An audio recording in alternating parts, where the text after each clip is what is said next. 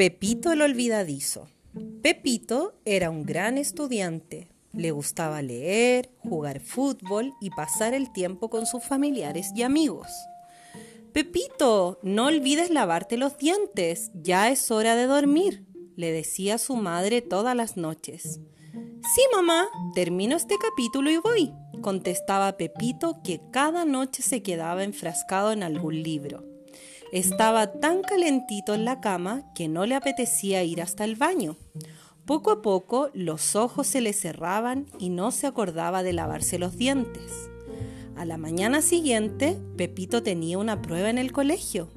Así es que desayunó rápidamente y salió pronto de casa para llegar a tiempo. Pepito, ¿te has lavado los dientes después de desayunar? le gritaba a su madre desde la puerta, viendo cómo su hijo se alejaba. Mamá, me lavaré los dientes cuando llegue del colegio, te lo prometo. Pero Pepito nunca se acordaba. Esa noche estaba en un profundo sueño y no paraba de moverse en la cama hasta que de repente abrió los ojos y vio que en su almohada había un monstruo verde con dientes muy afilados. ¡Qué susto! ¿Quién eres? preguntó Pepito muy asustado.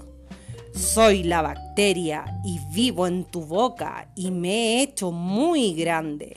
Como no te cepillas los dientes, he crecido más y más. Ahora puedo devorarte todos los dientes.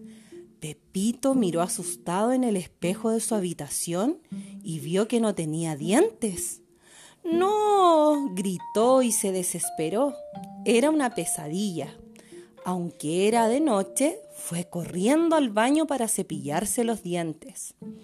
¿Qué haces despierto, Pepito? le preguntaba su madre que se había despertado con el ruido del agua saliendo del grifo. Mamá, se me había olvidado lavarme los dientes.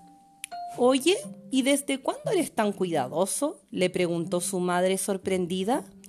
Mamá, soy cuidadoso desde que un monstruo me ha explicado la importancia de tener los dientes limpios.